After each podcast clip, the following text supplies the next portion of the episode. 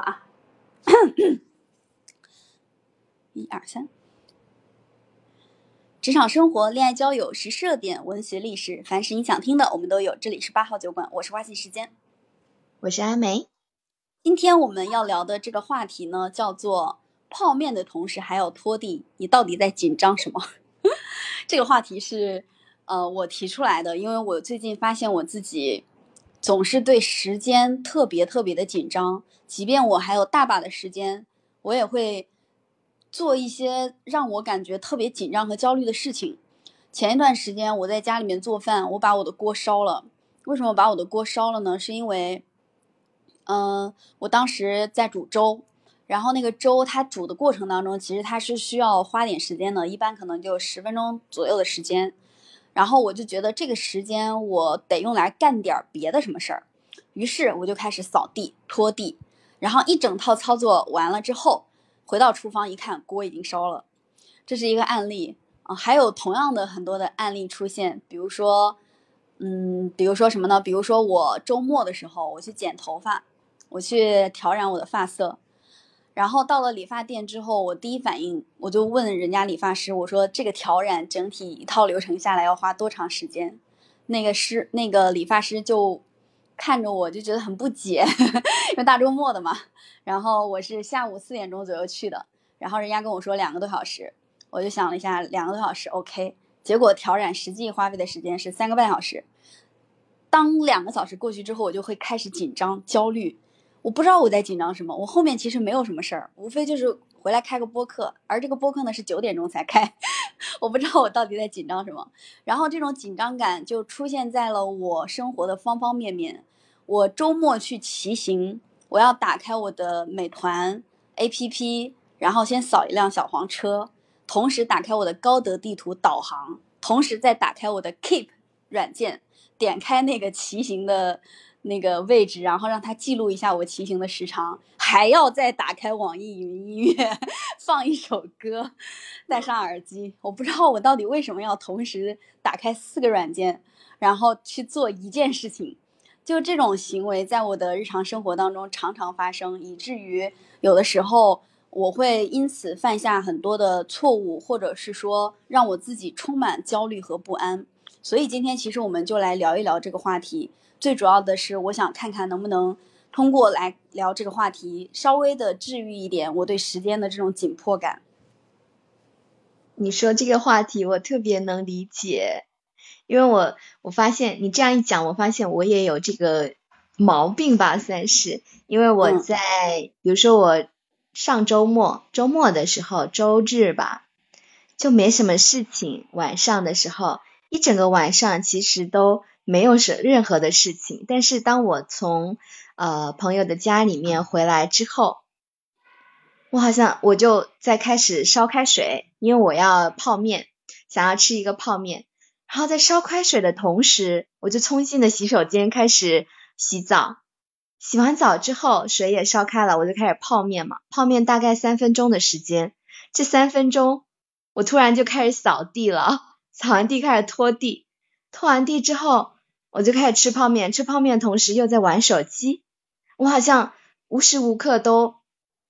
感觉说这几分钟我一定要拿来做一件别的事情。嗯，就一定要一心二用的样子，就是好像这三分钟就等不了一样。嗯，你说的这种其实，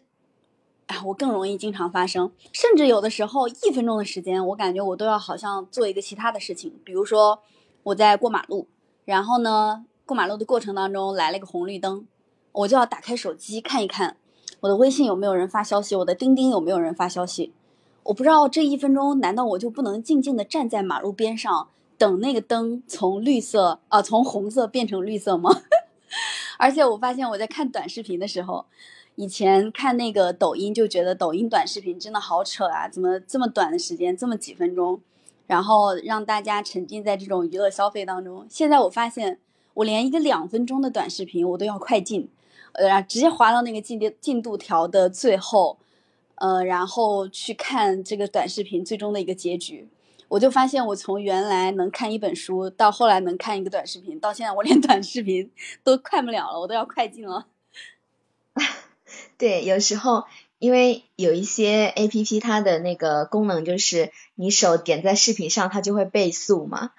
倍速播放。然后我也是，就是有时候会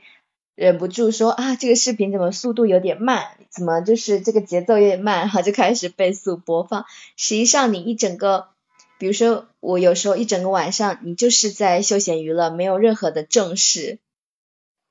有没有？然后就会。也不知道哪来的这种着急的感觉，你说是不是？这种手机给我们的就是快娱乐带给我们的这种越来越着急的性格呢？习惯？嗯，我感觉是有这样的因素的存在的，就是一方面手机已经长在了我们的手上，然后对我们好像无时无刻离不开这个手机。我们把机械化的东西变成了我们肉体的一部分，就会导致你很难，有时候你很难去用自己的身体去观察和感受这个世界。我印象当中，我在我上家公司的时候，有有一次公司拉我们去做了一个心理的一个测评活动，然后当时那个心理咨询师他出了一些题，其中有两道题我印象特别特别深刻，已经是五年前的事情了，我现在还记得。他说：“你走路的时候能够感觉到风在吹你的头发吗？然后你下楼的时候能够感觉到你的膝盖关节在活动吗？”当时我就觉得这两个问题到底是想搞什么呢？反正我都感受不到，我就选择了感受不到。后来那个心理咨询师他说：“你对你的身体整个的感知力量变得特别弱的时候，其实你应对压力的能力会比较差。然后你。”相对来说，处于一个特别特别忙碌、比较焦躁的这样的一个状态。我现在就发现，我也没有经常的感受到微风吹动我的头发。就即便是大风刮在你的身上，你有时候甚至自己都没有察觉，脑子不知道在想什么，然后手还盯着自己的手机。啊！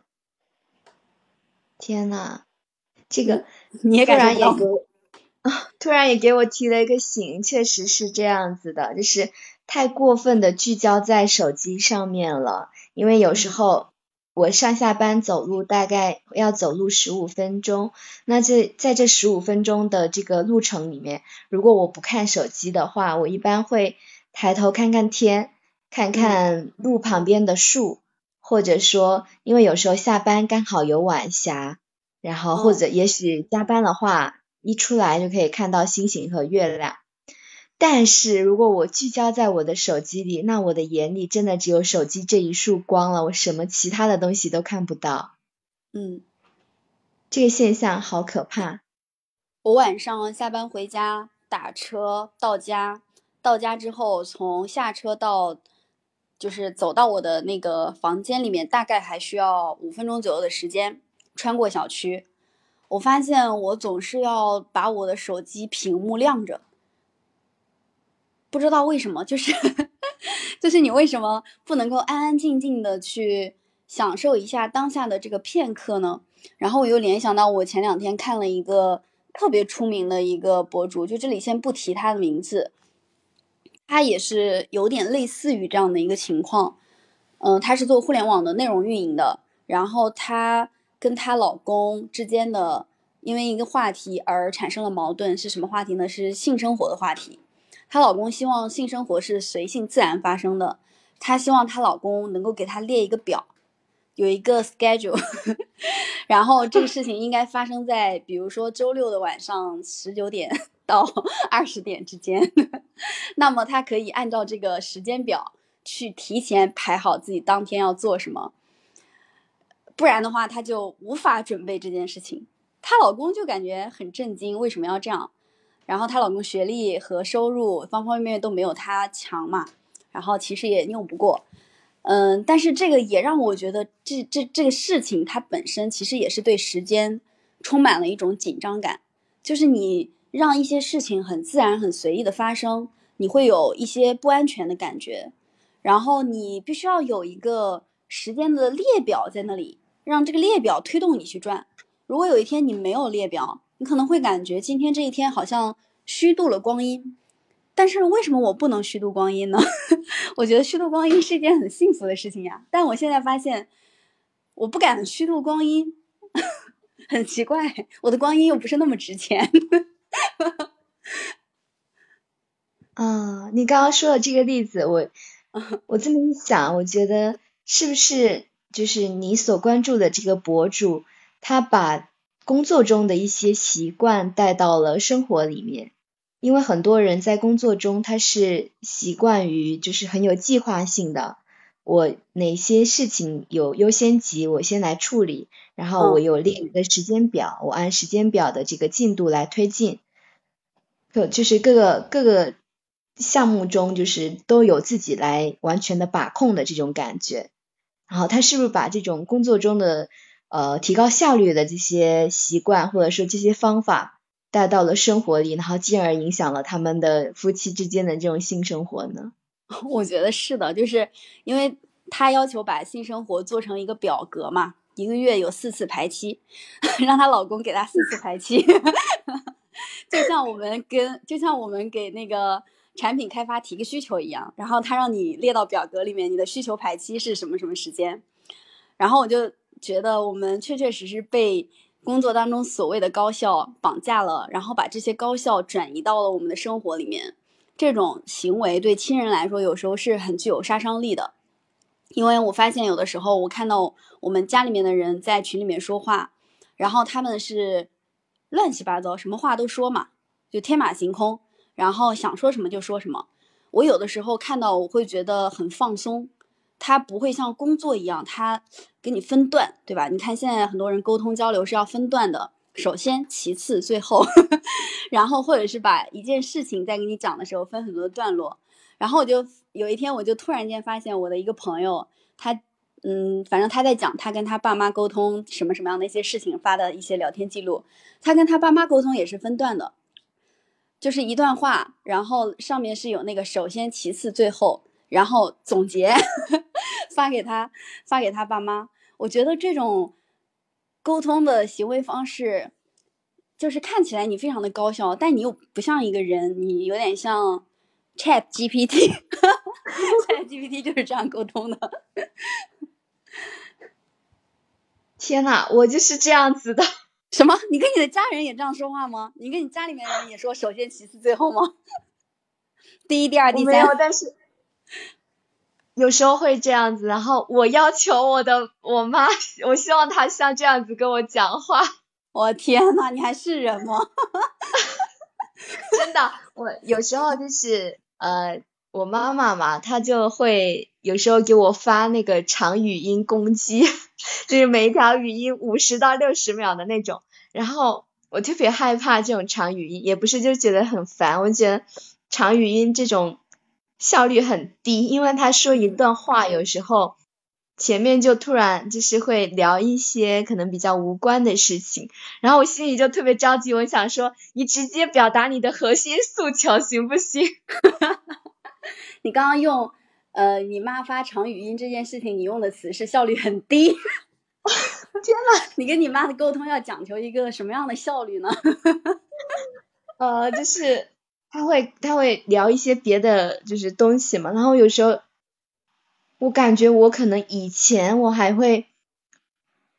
就是很沉浸式的跟他聊天，也不是就是可能跟他聊一聊呃别人家的一些事情或者是一些闲事，但是我现在好像我们之间的交流都变快了很多，就我会跟我妈说。呃，什么东西给你寄过去了？呃，你要去拿，就这样 就结束了。你是不是还会把，比如说有时候就像对待客户一样，什么运单号、拍照片，然后按照一定的时间节点，按照一个件件有回应、事事有反馈的方式反馈给你妈？他，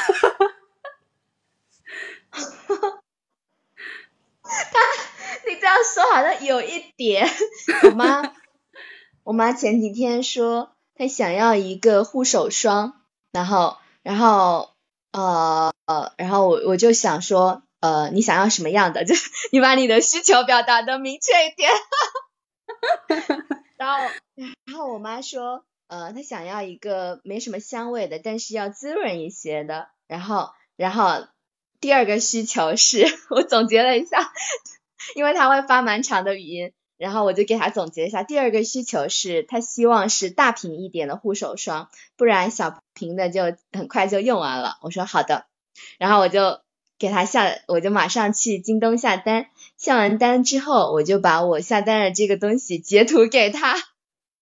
嗯，然后后来开始就是开始快递运输了，然后呃，我就跟他说大概什么时候到，然后就跟他说要注意快递员的电话。然后到了到的那天，我就问他说收到没有？他说没有。然后不不不，我就 好像在逐一的跟进这个事情。其实这种也会让人很有安全感的。但是你在呃解读你妈的那些六十秒的语音条的时候，是不是感觉看我轻松的把这个需求理解到了，迅速的完成了？就是对，有一种这种心情。嗯，就像电视剧里演的那种，比如说。呃，女强人，然后或者是男的特别雷厉风行的一些人，就这样的职场人物角色，当他的朋友或者他的家人遇到问题的时候，第一句话是不要跟我讲那么多，首先说一下这件事情的背景，然后说一下你现在的诉求，第三告诉我你问题的卡点，然后夸解决掉了，然后大家就觉得哇，这个人好棒，好厉害？我我不是一个职场女强人，但是我好像有一点点这个趋势，比如说。就我妈她说买这个护手霜的时候，她本身还有一点点小纠结，然后我就催她到底要不要，对，赶快下决定。嗯，就有时候我感觉是工作上的那种追求高效，其实也没什么毛病，因为你确实让家里面的人可能感觉你的办事效率很高，但有的时候我也感觉我自己会把工作上这种追求高效的。精神，然后全盘的复制到了生活里面，甚至有的时候跟朋友一起出去玩，也会去考虑到这方面的一些嗯问题。比如说早上有一个什么事情我在安排，然后晚上有一个什么样的事情我安排了，只有中间几个小时的时间我可以跟我的朋友出去玩一下。我有的时候就觉得我为什么要排的这么紧密？难道别人花了一些时间出来，不也是想享受一个开心的？就是开心的一个时光吗？为什么要把时间搞得这么的紧凑？然后像一个业主爸爸一样，让别人来配合你？我觉得我，我觉得这种事情特别的，就是让我感感觉我慢慢的就变得像一个机器一样。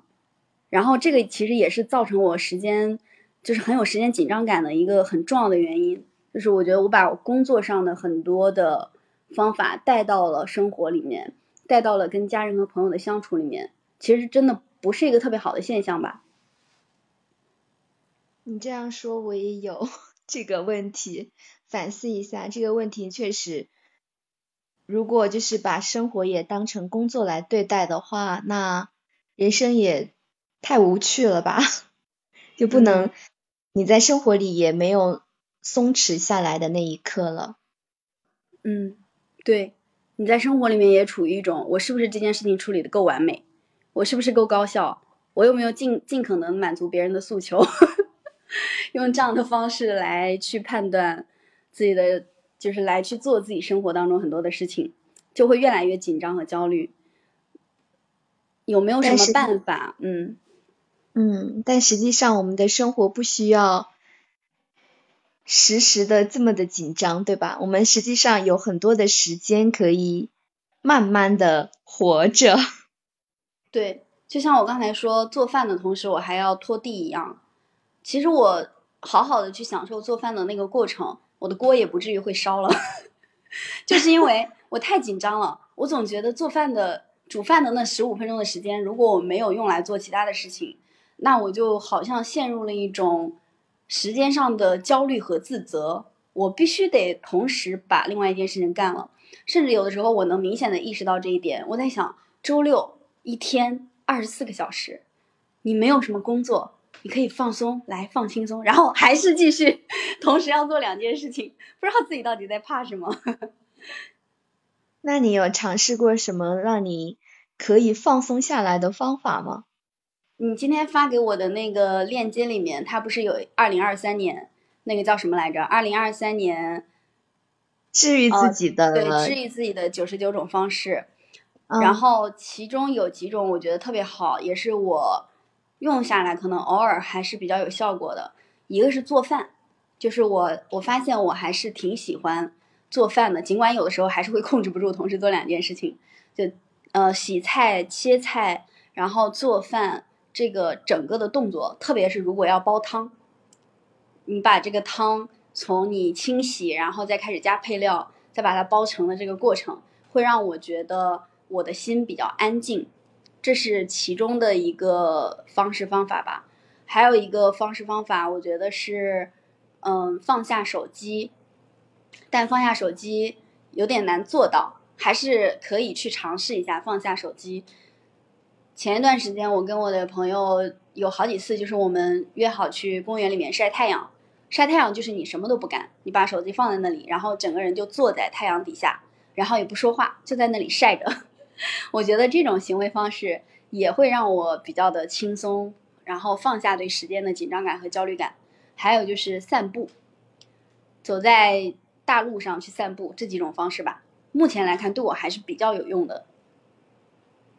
你说的第二种就是放下手机，去干一些呃别的事情，我也有尝试过。就是我甚至之前有一天工作的时候，我不是主观的放下手机，而是我把手机落在家里了，没带。哦然后那天就是一边就是感觉很焦虑，因为你没有手机，就是好像手边少了很多东西。但是因为我的微信什么的有在工作电脑上登录，所以就是实际上对我的这种信息的接收啊什么的影响不是特别的大，但是我的心情特别的焦虑，就是感觉好像缺乏了很多的安全感吧，就是手机。但是嗯确实，呃，没有手机之后，当天我的工作好像专注度会更高一些，会更沉浸式的工作。就嗯不会一直让手机去分散我分散我的注意力。嗯然后我也觉得说，经常有一种手机占用我太多时间的感觉，然后特别想要放下手机，去比如说看看书啊，或者是说专注的看一部电影，把它看完。因为有时候我在看一部电影的时候，中间还会经常性的拿起手机来看看有没有什么消息啊，甚至有时候刷刷微博什么的，所以就是我感觉我自己也很有放下手机的这个需要。嗯，我想起来，我去年的时嗯候，几月份？七月份左右，我刚开始恢复阅读，那个时候不是工作很烦嘛，然后刚开始恢复阅读，有有一周的时间，我感觉我没有玩任何的社交软件，我就一直泡在那个微信读书上。然后等到周末的时候，微信读书它不是会给你一个你的阅读时长嘛？我感觉我的阅阅读时长非常非常的长，结果我真的去看，发现只有四十分钟。我就回想了一下，为什么我觉得我这一周都在读书，可是阅读时长只有四十分钟。回想起来，就发现是因为我在看书的时候，每看一小会儿，我就要跳出来看一下我的钉钉有没有人跟我发工作消息，然后看一下微信上面有没有什么消息我没回，就是陷陷入一种特别紧张和焦虑的状态，导致你感觉你好像一直在做一件事情，实际上你并没有真的花很多的时间在做这件事情。太可怕了。我有一个就是缓解，稍微可以缓解一下这种焦虑心情的方法，就是冥想。之前有一段时间，呃，我会跟着就是 B 站上的一个冥想训练营去做，因为它这个时间实际上不长，可能你一次冥想它就花十五分钟的一个时间，然后就是呃跟着它的那个音乐，哈进入。就是我会把家里的只开一盏小小的夜灯，然后把家里的灯都关掉之后，坐在床上，然后就是坐姿随便你什么坐姿，然后慢慢的闭上眼睛，然后开始专注于自己的呼吸，就感觉你跟着他走完这十五分钟的流程，你就觉得时间实际上过得也很快，这十五分钟，然后做完这一场这一次冥想之后，身心会很舒畅。然后身体也会就是很放松，嗯然后想法也呃就是就有时候很心情很急躁的时候，你就经过一场冥想，你会感觉自己安静了下来，就这种急躁的心情也得到很大的缓解。我最近也觉得我应该尝试一下冥想。对，真的可以试一下。而且我之前有搜了一下，就是冥想有七种冥想法，就有各种各样的，然后都可以试一下。有一种冥想法是，就是你在专注的做一件事情的时候，实际上你就可以在同时进行冥想。比如说你在拖地，拖地的同时也可以进行冥想，就是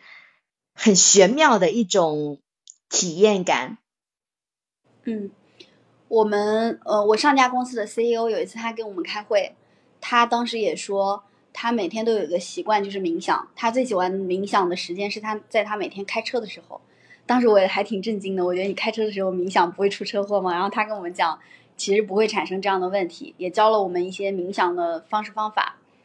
但是一直都没有用。但是我发现还是有蛮多工作做得很好的人。或者是生活过得很好的人，他们还挺有这个习惯的。而且你在 B 站上冥想，冥想是不是 B 站会给你放一个音乐或者有一个什么指令之类的？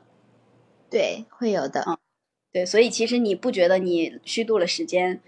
因为你你在冥想的同时，你就是你在看手机的同时，你的手机在播放的同时，你在冥想。就是就是。我我知道了这个冥想的过程之后，有时候呃，我中午午休之前，我可能会会就是闭上眼睛，然后专注自己的呼吸，冥想大概五分钟，就让身体安静下来，然后我就很快就会睡着。嗯，据说就这个时间我就什么都不做，什么都没有关注。那这是一个很好的入睡的方式。嗯，是的，非常的，我觉得它可以冥想，也可以。用来治疗一些人的失眠。据说深度冥想五分钟等于睡觉四小时，不知道是真的还是假的。这么神奇吗？嗯，我突然想到，我身边有好多失眠的人，他们长期吃褪黑素和安眠药，其实也可以尝试一下这种方式。对，如果是一个困扰的话，这种方式就确实可以试一下。而且我其实慢慢的意识到我有这个问题之后，还是会想一些方法，或者是有的时候会刻意的让自己不要同时做好几件事情，就是一心两用或一心三用四用，跟我就是骑行的时候打开四个 A P P 是一样的状态，一点都没有让人感觉很就是很很幸福，让人就是一直。处在一种对时间的焦虑感和紧张感里面，反而就一次性只做一件事情，专注的去做，反而会觉得很开心，而且做完之后会觉得自己很有力量。嗯嗯，你说我们这种对时间的紧迫感，是不是也体现在你好像无时无刻一定要做某一件事情，就是你不能纯纯的就浪费一段时间吗？比如说。某某一段时间，你什么都不做，你就站，你就坐在那儿发发呆，你就坐在外面晒晒太阳。你既不跟别人聊天，你也不去玩手机，也不去看书，你就纯纯的浪费这一段时间，会怎么样呢？这个在当代这种快速的商业化的社会里面，这叫废物。有人会觉得你这种行为你废了，你这个人已经快成为废物了。但我觉得我现在特别需要有这样的行为常常发生，就一点都不感觉说这个事情浪费了时间，它让你，它让你其实让你提效了，就像刚才开头举的那个例子一样，你就是在做饭的时候一边拖地，你又真的实现了什么样的高效的运作吗？没有，你反而烧了一口锅。然后我在骑行的时候，同时听音乐，打开 Keep，然后记录我的这个 运动。然后还要同时，刚才说要打开高德地图，同时看那个路线等等，真的让我发生了什么样的变化吗？没有，还是只骑了那一小段路而已，反而没有享受到这个骑行里面一些独特的乐趣吧？因为你把太多的精力，比如说放在网易云的音乐上，或者 Keep，它对它。给你的提醒，你你已骑行一公里、两公里之类的。哦，你说的真的好对，我最近深受这个困扰，所以我现在都不想用 Keep 记录我的运动时间了，因为我比如说我正常骑行的话，我哪怕我听音乐或不听音乐，其实你是可以感受到风，然后感受到那个路边的一些，甚至有时候有鸟叫，还有阳光穿过树缝的那种感觉。但是只要你打开 Keep，它就会一直提醒你，你已骑行一公里。而且我现在对它这四句话好讨厌，你已骑行一公里，用时叉叉什么每分钟，还有呃多少时间就到达目的地，继续加油哦。一共四句话，具具体是什么我忘了。然后这四句话，它用那个 AI 的声音给你播报出来，要花，我感觉要花很长时间。然后同时高德地图还会同时提醒你前方路口右转。然后那个是林志玲的声音，然后同时那个网易云还播着一首歌，然后每一个声音都会打断另外一个声音，我觉得这个声音特别特别的干扰，没有让我觉得舒服，让我觉得是一种噪音，反而让你更加焦虑了，有没有？因为它会它会提醒你这一公里的配速，然后下一公里什么的，让你继续加油。我我不是觉得焦虑，我是觉得烦躁，就已经不再是单纯的焦虑了。我觉得很烦躁，就是我没有办法好好享受一下这个骑行的过程，一直在不停的发声音，发那个 AI 的声音出来，就让人觉得心情很燥。好可怕呀！我们的生活。对，但是我又想实现我每天，比如说，嗯，有点运动打卡，或这个月有点运动打卡。你看，打卡，对吧？是在录节目，比如说打卡，对吧？你，你，你这个这个月你要规定你要打卡多少多少次，就这些很多很多的互联网时代诞生出来的这种新名词，然后新型的活动，新型的一些看起来很好玩的一些东西，它慢慢的把我们真正对于生活的感受力给削弱了，你就陷入到一个 app 对那些不同的 app 的循环当中。这时候放下手机就很有必要了，放弃对这些 app 的执念，单纯的享受啊，比如说你出去跑步，你就单纯听听歌，跑跑步，感受一下自己的这种流汗的感觉。嗯，对。而且很恐怖的事情是，这种短平快的信息时代。它是以前我觉得抖音和快手的视频这么短已经很夸张了，但是它其实也应和了人的这种惰性和快速的 get 到兴奋点的这种需求，然后让你在一秒钟或者是五秒钟、十秒钟之内，你就要对这个视频产生兴趣，然后越来越多的那种做内容、做图片、做视频的人涌现出来，以至于现在我看视频都想快进，看一个短视频两分钟都要快进。希望我们可以摆脱这种无时不刻的这种焦虑感。嗯，对，希望我们可以放下手机，然后真的能够享受一下属于你自己的一个独处的时光，然后再还给自己真正的那种轻松的力量，而不是总是处在一种紧张感当中。其实你的时间一天二十四个小时并没有真的变少。对，如你把一天的时间，比如说你把一分钟掰成两分钟用，也不意味着你一天的时间真的能变成四十八小时，对吧？我们一天还是只有二十四小时，还是要用这二十四小时去做那几件事情。嗯，对，吃喝玩乐，嗯，是可以纯粹的吃喝玩乐的啊。然后也希望听到这档节目的朋友能够跟我们一样。呃，意识到这个，如果你有这样的问题的话，能意识到这个问题，然后真正的让自己不要那么的焦虑和紧张，放过。